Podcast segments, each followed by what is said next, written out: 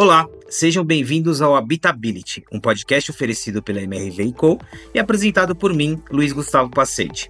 Hoje eu estou com uma camiseta preta, tenho um fone de ouvido bem largo no meu cabelo enroladinho, pele morena e tô com um óculos que tem um tom de azul. Hoje a gente recebe Laura Martins, palestrante, escritora e autora do Cadeira Voadora, que a gente vai entender como que surgiu o projeto. A gente vai falar de inclusão e acessibilidade nas cidades e o planejamento acessível de viagens. Laura, muito bem-vinda ao nosso episódio, viu? Muito obrigada, é uma alegria estar aqui com vocês, viu, Luiz? E então vou me autodescrever. Eu sou uma mulher de meia idade branca, com cabelos castanhos escuros, partidos de lado. Estou com uma camisa lilás e de colar com contas bem coloridas. O meu fundo é o meu escritório. Muito bom. Eu, deixa eu já pegar, eu acho que esse contexto da nossa apresentação já tem muito da conversa. É, a Laura fez essa provocação para que a gente fizesse a autodescrição, né? Eu vou mudar um pouquinho a, a ordem aqui. Por que, que, é importante, Laura? Eu disse para você que geralmente nas palestras, quando eu estou falando é, em público, eu, eu, comecei a ter o hábito de fazer essa autodescrição, né? Por que, que é importante, principalmente para quem está se comunicando, né? E você também, como palestrante, tem isso como elemento super importante importante. As nossas transmissões precisam ser acessíveis para todas as pessoas. Em geral, a gente só se lembra de que a arquitetura precisa ser acessível, mas na verdade é que tudo que a gente comunica precisa ser acessível para todas as pessoas. Então, no caso, quando a gente se descreve, a gente está possibilitando que as pessoas cegas ou com baixa visão possam nos ver através da nossa descrição,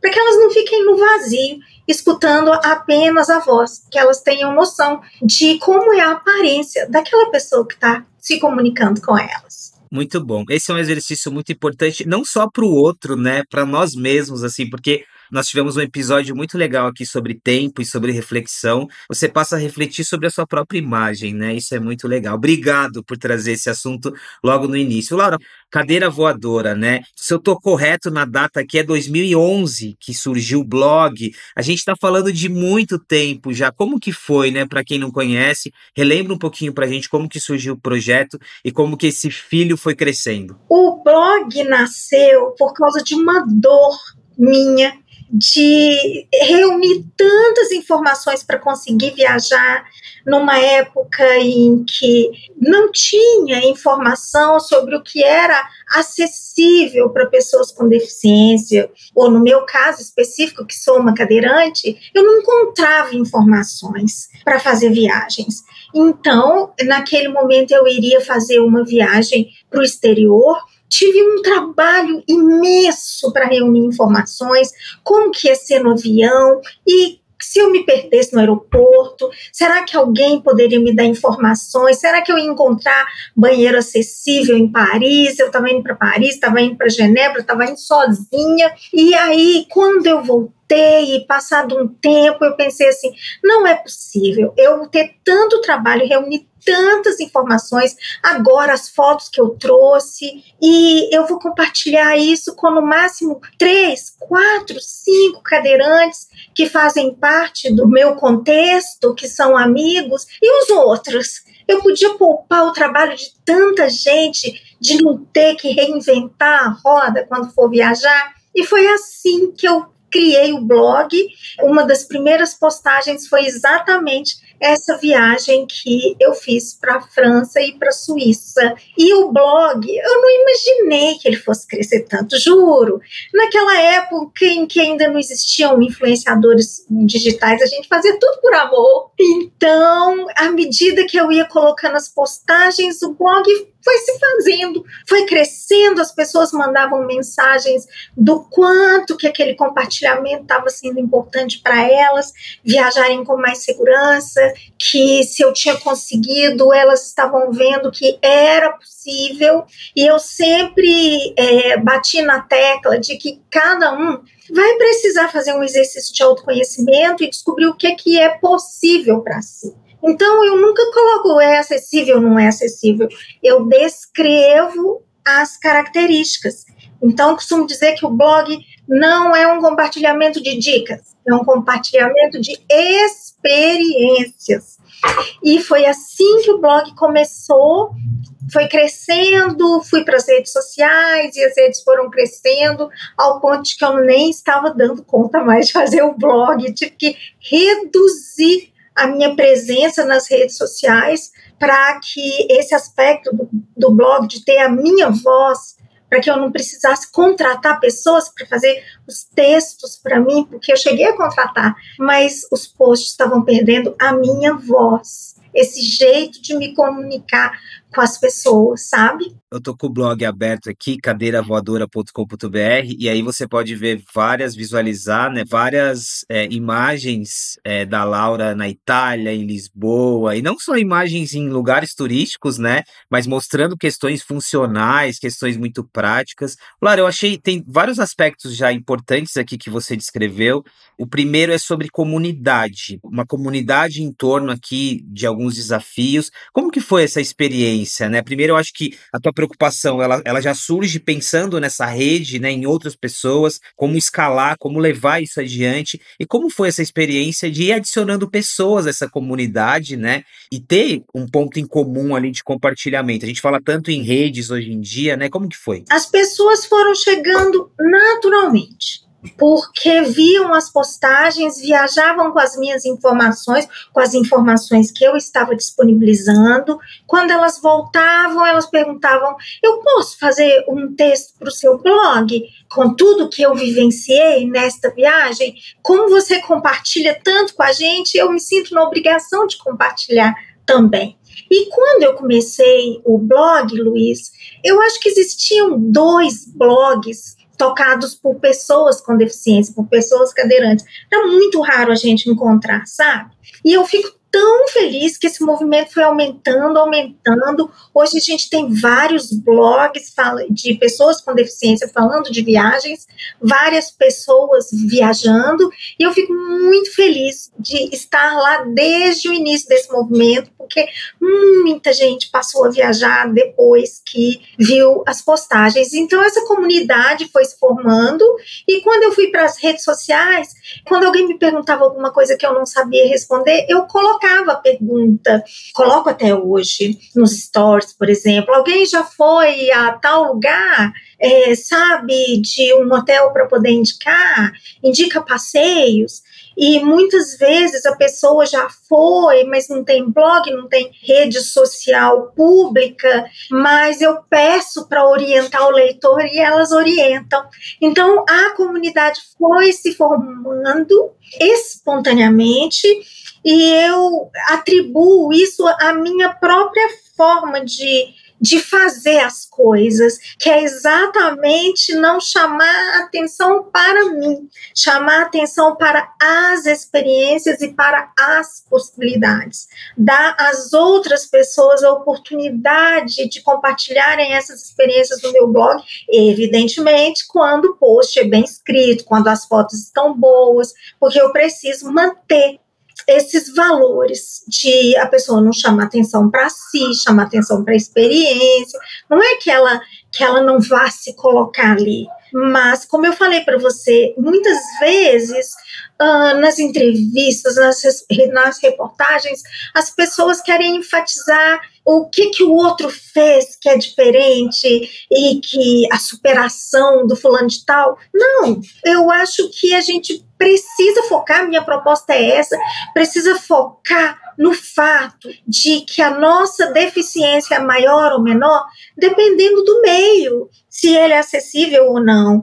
Numa cidade bastante acessível, eu nem me, me sinto uma mulher com deficiência.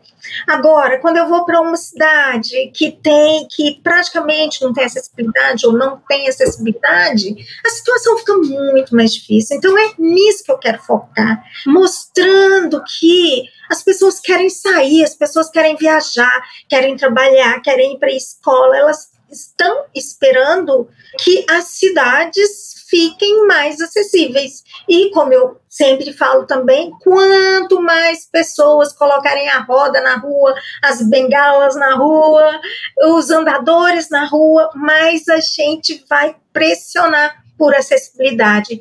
É óbvio que não é qualquer pessoa que vai ter coragem de sair quando não há acessibilidade. Tem que ser os loucos é que tem que abrir essas possibilidades. Mas na hora que a pessoa lê ali, nossa, quer dizer que eu posso ficar de olho nos shoppings, porque os shoppings em geral têm banheiro acessível, os museus em geral têm banheiro acessível.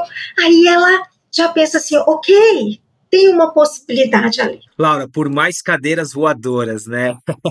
por mais cadeiras voadoras, muito legal. Um outro aspecto muito importante que você já falou, e, e isso é importante para qualquer pessoa, né? Não só a pessoa com deficiência, que é, é relativo, né? O local ser acessível ou não, porque está muito relacionado a pessoa, aos limites. Tem, isso me chamou muito a atenção, né? Esse ponto. Por que, que é importante isso? E, e eu gosto também que você destaca. Eu compartilhei uma experiência, mas que ela tem que partir da perspectiva da própria pessoa, né? Por que, que é importante isso? Por que, que é importante a gente não generalizar, né? Às vezes a gente olha um local porque ele tem alguns atributos ali, a gente acaba definindo, ah, ele é acessível para todas as pessoas com deficiência, quando na verdade não. Fala um pouquinho sobre isso, que eu acho que é muito importante. Você sabe que, inclusive, eu oriento as pessoas a nunca telefonarem para os locais e perguntar se tem acessibilidade, a falar com clareza o que é que precisa, porque quando a gente fala acessível, a pessoa que não tem deficiência, até uma pessoa que tem deficiência, às vezes não tem informação suficiente, acha que se tiver uma rampa é acessível. E não é. Não é. Para ser acessível, Luiz, a gente precisa ter pelo menos dois pressupostos. E esses pressupostos, é, eles podem abranger todos os outros. Precisa ser seguro. Se não tiver segurança, a gente não pode considerar que o local é acessível. Então, eu considero, por exemplo, que não são acessíveis lugares que têm plataformas elevatórias sem proteção lateral, porque uma pessoa pode cair, pode ter uma tonteira e pode cair, pode ter alguma dificuldade de equilíbrio e pode cair. É melhor do que nada? É. É melhor do que nada. Mas uma pessoa tem que subir junto com a pessoa com deficiência. Então, ela não tem segurança total nem autonomia total. Porque então, são esses dois itens que são básicos para algo ser acessível para qualquer pessoa.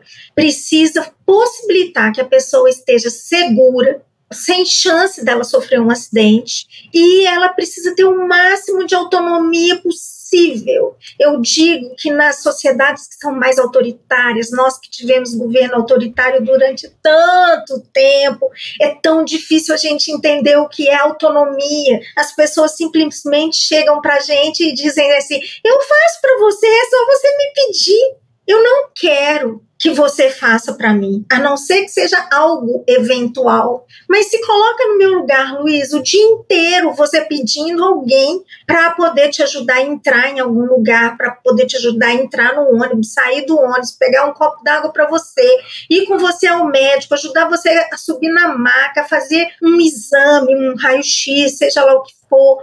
Você não tem condições, você está estudando, pega não sei o que para mim, abre a janela para mim, pega o livro que está numa prateleira alta, vou fazer compra de supermercado, não consigo alcançar os produtos. É muita coisa.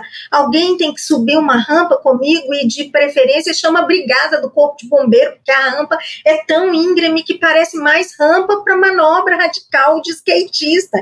Não parece rampa para pessoa com deficiência subir, porque a gente precisa lembrar que acessibilidade não é algo só para cadeirante e nem algo só para pessoa com deficiência. Acessibilidade é para todo mundo. É para todo mundo. Tanto que todo mundo quer usar os banheiros com acessibilidade, não é? A gente. É, quantas vezes que eu já cheguei a banheiro com acessibilidade? Eu preciso da acessibilidade para que a minha cadeira de rodas passe pela porta para que eu consiga alcançar a torneira para lavar as minhas mãos, para que eu tenha uma barra de segurança para que eu não me desequilibre e eu não corra risco de cair. No entanto, as pessoas usam esse banheiro por quê? Porque é mais largo, exatamente porque elas têm condições de fazer tudo que elas precisam ali dentro daquela cabine. E quantas pessoas falam com a gente assim: você está pensando que você é privilegiada e que só você pode usar esse banheiro? Não! Eu não sou privilegiada. A sociedade está me possibilitando, é, através de alguma política afirmativa, ter acesso a banheiro. Se uma pessoa não pode ter acesso a um banheiro, fica difícil dela fazer qualquer coisa, dela ir à escola, dela ir ao médico, tudo.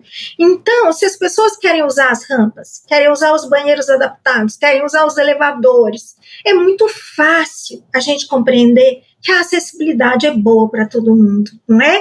Agora, se eu faço uma rampa muito íngreme, além de ser impossível um cadeirante subir sozinho, também vai oferecer risco para uma pessoa idosa, porque ela vai ter que inclinar o pé para poder subir, ela pode se desequilibrar e cair.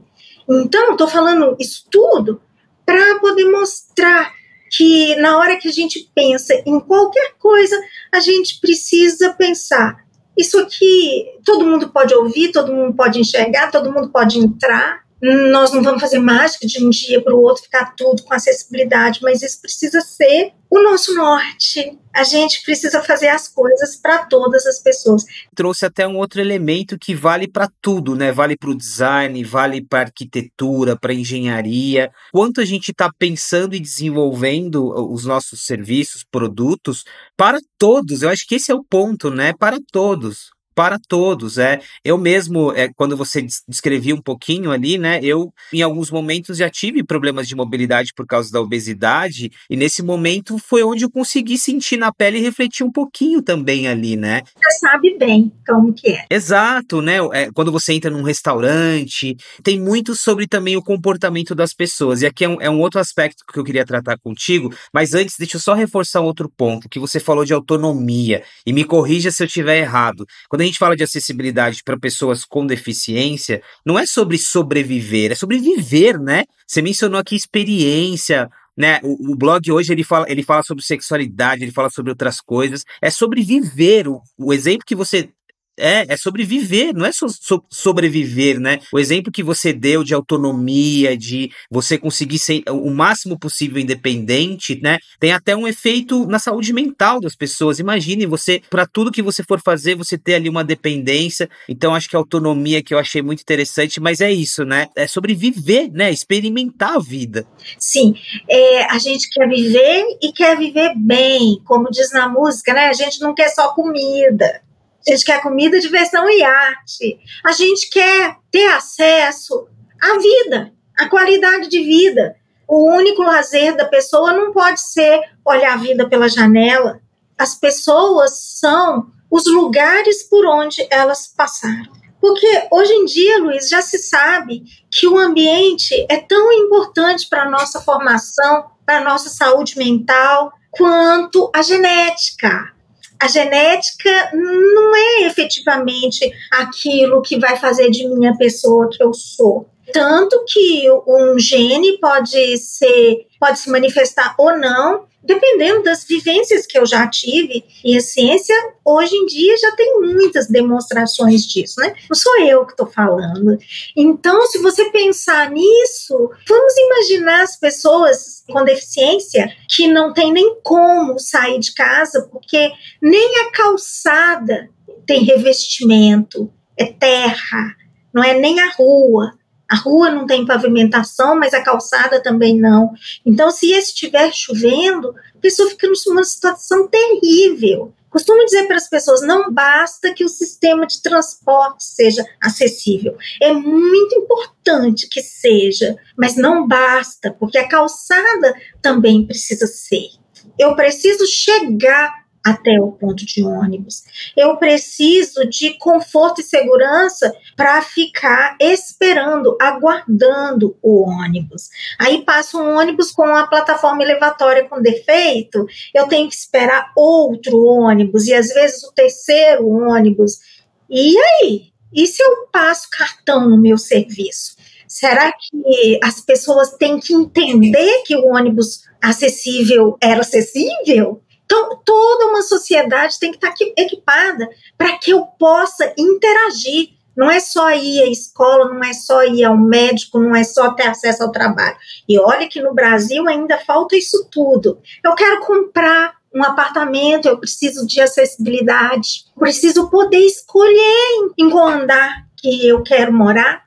As pessoas não fazem ainda prédio de apartamento. Às vezes você chega e a construtora diz para a gente: você só, só tem direito a esse apartamento nessa, nesse andar ou a esta vaga. Já aconteceu comigo, por isso que eu estou falando. Eu quero viajar e não tenho hotel com acessibilidade verdadeira. Não adianta ler lá nas plataformas o que o hotel escreveu que é acessível. Telefona, pergunta, mesmo que for fora do país, ou manda um e-mail para você ter como comprovar a resposta, porque dizem que é acessível quando chega lá não é. Então, por exemplo, teve um hotel em Madrid que tinham falado que a acessibilidade era completa, pedi foto do banheiro, mandaram, e na hora de tomar o café da manhã, eu não tinha acesso ao restaurante, porque tinha três degraus. E aí queriam que eu ficasse numa sala à parte, sozinha. Assim, de jeito nenhum. Eu não aceito ficar tomando café numa sala sozinha. Isso aqui não é segregação, vocês afirmaram que era acessível. Porque se não for acessível, a gente segrega, a gente exclui. Uma pessoa ficar num cantinho tomando café da manhã enquanto todas as outras estão juntas, conversando, se conhecendo umas às outras, conversando com os funcionários. Não, isso não é justo com a pessoa com deficiência. Eu quero ter acesso é sobreviver, né? É viver, né? Não é sobrevivência, é viver, viver. Eu tô lembrando aqui, lá, quando você fez, e, aqui tem outro aspecto muito importante, aqui no Habitability já trouxe muitas conversas relacionadas à questão social, negócios de impacto, já falou muito das favelas, das periferias, e esse é um outro recorte importante também da acessibilidade, né? Não é acessibilidade no ponto turístico ou naquela avenida que é perto dos grandes centros, é acessibilidade de uma forma integral. Por isso que envolve também política pública você deu o exemplo da calçada, você consegue imaginar que hoje, na realidade de Brasil, o quanto a gente não, ainda não tem de ruas asfaltadas, de saneamento, né? Olha o impacto que isso também tem na acessibilidade. Então, esse é um aspecto também muito importante, a acessibilidade num conceito muito mais amplo do que apenas nos lugares onde tem mais pessoas transitando nas cidades, né? Mas se a gente tivesse acessibilidade nos lugares onde todas as pessoas estão transitando, olha, a gente já fica muito feliz, porque às vezes nem isso a gente encontra. Quantas vezes a gente precisa fazer um exame médico e tem que ficar duas horas, três horas no telefone, telefonando para todos os lugares que Hoje em dia, praticamente todos é um robô que atende, até a gente conseguir falar com um humano para poder saber se tem, por exemplo, um mamógrafo acessível que seja regulável em altura, porque as pessoas querem colocar cadeirante em pé. E eu sinto muito, mas não vão conseguir me colocar em pé para poder fazer um exame em que eu tenho que virar para lá, virar para cá se fosse só me colocar em pé, podia ter, inclusive, um equipamento que me segurasse. Mas não tem, não tem balança para pesar uma pessoa cadeirante. Então, é complicado até para isso. Aí fazem aquelas campanhas maravilhosas no Outubro Rosa, e eu sempre pergunto: e aí, onde, onde nós vamos fazer a nossa mamografia? Uma mulher cadeirante, onde vai fazer o pré-natal? Tem um outro aspecto, Laura, e, e, eu mencionei antes aqui, essa discussão aqui ela é uma discussão coletiva, né? Ela não é uma, é uma discussão coletiva, porque a gente está falando sobre inclusão, a gente está falando sobre viver em, em harmonia. Qual que é o papel das pessoas? Eu, eu, vou, eu, vou, utilizar o termo das pessoas que não estão enquadradas como pessoas com deficiência. É muito comum, às vezes você está num evento, tem ali um cadeirante, uma pessoa com deficiência, às vezes você fica, você não sabe como agir, né? E de novo, eu acho que quando a gente fala de racismo e diversidade, a gente já falou muito sobre isso, né? Não é sobre as pessoas te ensinando. Você precisa adquirir esse conhecimento e entender. Mas qual que é o nosso papel? Assim, o nosso papel, e eu não digo só de empatia, mas o nosso papel cívico, entendeu? De, de lidar com a situação e de não gerar esse desconforto, né? Como, como que a gente faz isso? Acho que tem um lado de, do, da educação que também é muito importante aqui, né? Sim, Luiz, você colocou maravilhosamente bem. Primeiro, eu quero frisar que você não usou a palavra normais. Gente, pelo amor de Deus, as pessoas que não têm deficiência não são normais. Normalidade, anormalidade são conceitos, inclusive, que já estão ultrapassados, ainda são usados em medicina e tal, mas acredito que brevemente vão deixar de ser usados, porque até mesmo pessoas que têm transtornos psiquiátricos, paramos de falar essa coisa normal, anormal, porque isso traz uma conotação muito ruim para a pessoa, né? A gente não precisa aumentar os preconceitos que já existem, a gente precisa, na verdade, é lutar contra os preconceitos. Então, parabéns por ter colocado de uma forma tão boa, tão pertinente e tão ética.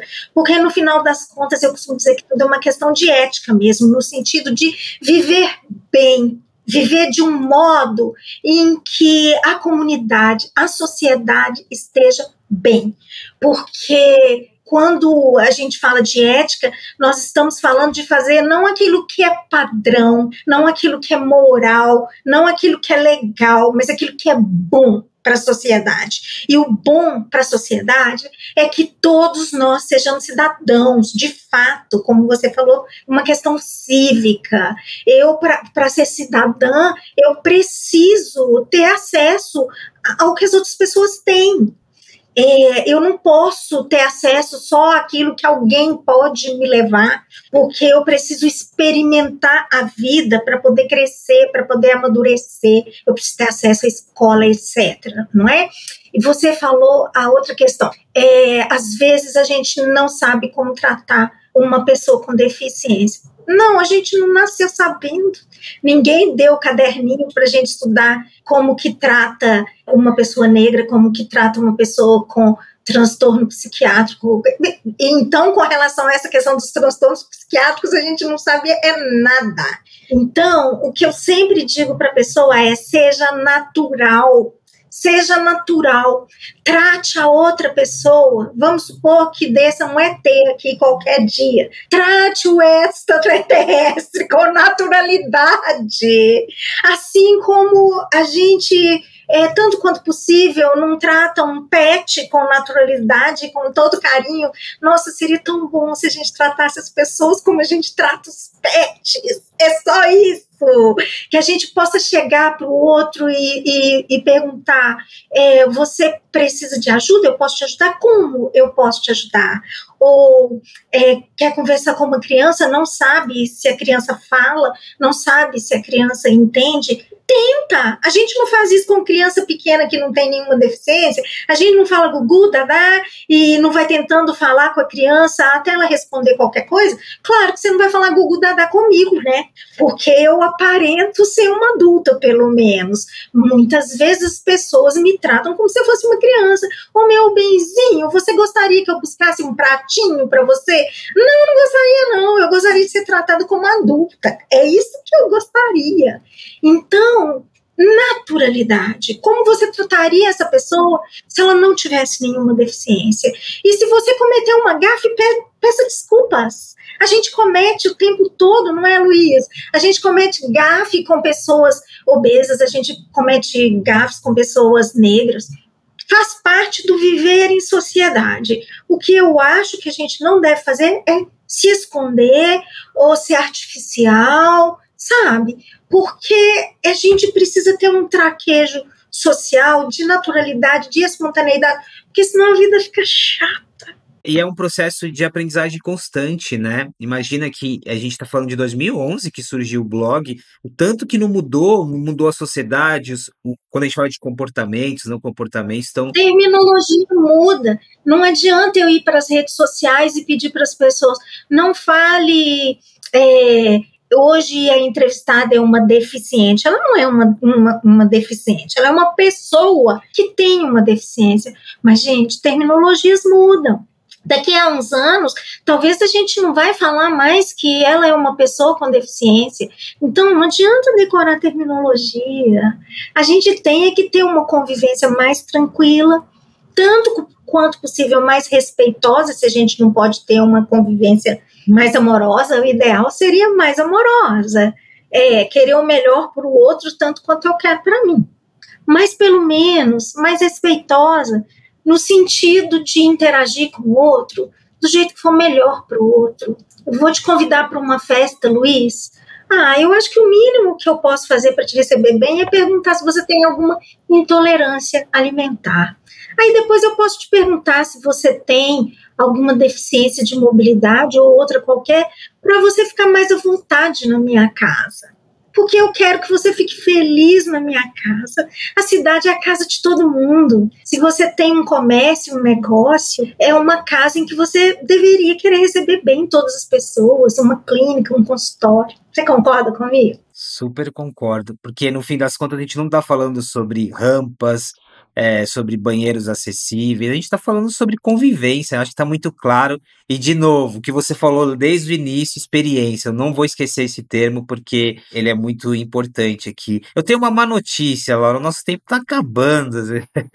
Para quem não está podendo visualizar, a Laura está com. So... Ela fala desse assunto que que, que de alguma forma é, é um assunto muito sério e urgente, mas com um sorriso no rosto e uma leveza que é contagiante e que pela voz também vocês podem perceber que ela está sorrindo. Eu queria muito agradecer, queria que você deixasse uma mensagem final, é, principalmente porque aqui a gente tem falado muito com profissionais, né? A gente fala muito sobre tecnologia, desenvolvimento de projetos, pensando na, na, no acessível para todos.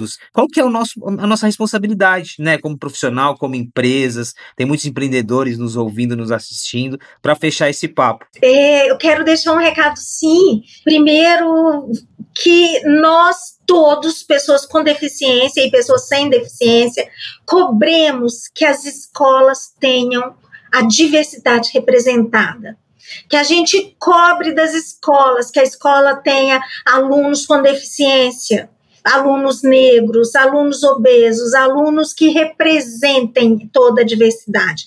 Porque enquanto a gente não tiver crianças convivendo com todos os tipos de criança, nós vamos che chegar à idade adulta com engenheiros que não consideram as pessoas com deficiência no projeto deles, com arquitetos que fazem o projeto supostamente com acessibilidade, mas nem olhou a norma técnica, porque não sei de onde que as pessoas tiram as coisas que eu vejo, viu, Luiz, nos lugares ditos acessíveis, para que a gente não tenha médicos que continuem fazendo consultórios sem acessibilidade, com a desculpa de que nenhuma pessoa com deficiência vem aqui. Lógico, não é acessível. Ou quando você faz alguma coisa acessível, você não divulga. Eu não tenho bola de cristal ligada no Wi-Fi 24 horas para saber onde é acessível onde não é. Nós precisamos nos colocar de tal forma que todo mundo exija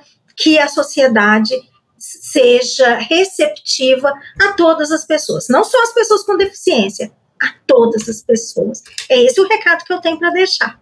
Laura, muito obrigado. Estou apaixonado aqui pela conversa. Queria, espero que você tenha gostado. Parabéns, parabéns novamente e mais uma reflexão para a gente fechar, né?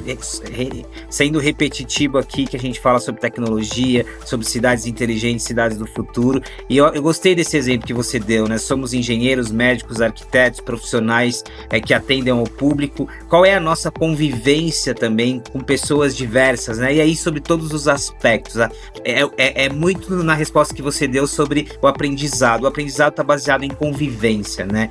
Você erra ou acerta baseado naquilo que você está presenciando e vai corrigindo. Eu já quero marcar outro episódio só para a gente evoluir essa conversa. Muito obrigado, viu? Eu te agradeço, viu?